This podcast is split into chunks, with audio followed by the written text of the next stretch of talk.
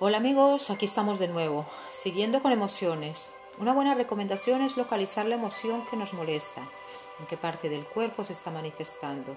Cada parte del cuerpo refleja algo en concreto. Si localizamos el tipo de emoción y el punto donde se manifiesta, ya tenemos el 50% del trabajo hecho. Es desde ese punto desde donde mejor podemos trabajar la situación, tomar la responsabilidad y soltar el victimismo, trabajar respiración consciente, amigos. Cuando hacemos respiración consciente, eh, eh, la mente se, distrae, se le olvida que tiene que hacer presión. Eh, si sentimos la temperatura, cuando inhalamos, la velocidad, cuando exhalamos, la velocidad, la temperatura, cómo nos sentimos, eh, eh, las veces que vamos respirando, si está más agitado, si está, si está más calmado, eh, la emoción empieza a relajarse.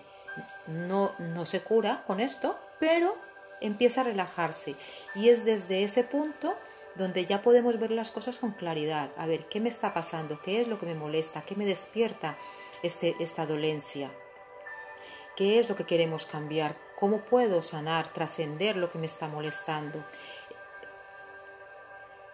Son situaciones que nos desgastan de energía, nos quitan el sueño, a veces hasta la gana de comer, porque a veces es, tan incómodo no, saber ni, ni, y nos dejamos llevar por el victimismo. Yo siempre he dicho que existe un, victimismo encubierto, ¿no? Es un yo estoy muy, muy bien, muy bien, muy bien, pero por dentro pienso que penita de mí. Y esto, esto no es bueno, porque esto nos quita enfoque y nos quita claridad. La mente nos da lo que le pidamos. Si estamos preocupados, nos dará preocupaciones. Si buscamos una solución, nos dará opciones. Imaginémonos que queremos comprar un coche rojo. Por donde quiera que vayamos, veremos coches rojos. Es simplemente atracción de lo que queremos o en lo que estamos enfocados. Por eso yo hablo mucho de educar la mente, ¿no? De reeducar la mente, de estarle diciendo constantemente, la mente no para, porque no para. Entonces es, es estarle diciendo constantemente en qué queremos que esté ocupada. Y la mayoría de las veces las crisis son un conflicto interno sobre qué y cómo queremos hacer las cosas, ¿no? El miedo a perder el control, eh, el miedo a estar equivocados, el miedo a que no nos aprueben lo que nosotros, eh, la decisión que, que estamos pensando tomar o la decisión que hemos tomado. Eh, yo creo que el, parte de la responsabilidad está en olvídate de lo que piensen los demás, céntrate si realmente si es ecológico, claramente, si con tu decisión no, es, no le haces daño a nadie y es lo que tú más claro ves para solucionar la situación, eh, adelante, adelante, porque es muy complicado tener contento a todo el mundo. Es muy complicado hacer lo que tú quieres basándote en los, basándose en los comentarios y opiniones de, nuestro entorno, ¿no? que todos lo hacen con amor y con cariño, pero recordemos que cada persona tiene una percepción de vida, una forma de ver y entender las cosas. Entonces nunca nos vamos a poner de acuerdo. Luego hay una frase que a mí me gusta mucho que dice, di lo que piensas o esos silencios te harán ruido toda la vida. Yo soy partidaria de decir las cosas con mucha diplomacia, con mucho cariño, con, cuidado de no hacer daño, pero soy partidaria de decir lo que piensas, eh, eh, buscar el momento, buscar la situación, pero sacarte eso de dentro, ¿no? Y luego les quería mm, compartir, dice, en un lejano pueblo vivía un campesino cuya única posesión era una gallina.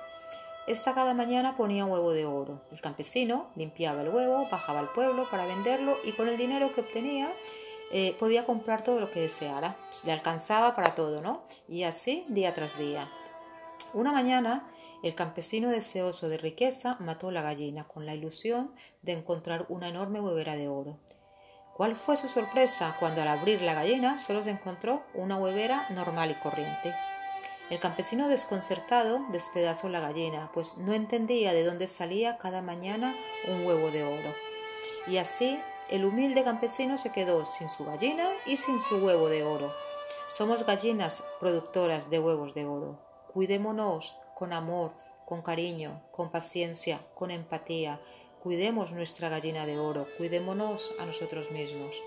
Bueno amigos, hasta aquí el podcast de hoy. Soy Piedra Calderón, asesora en técnicas de PNL y sanaciones emocionales.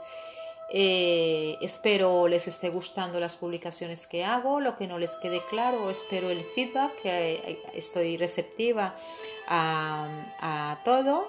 Y no, bueno, nos escuchamos la próxima semana. Un beso, gracias.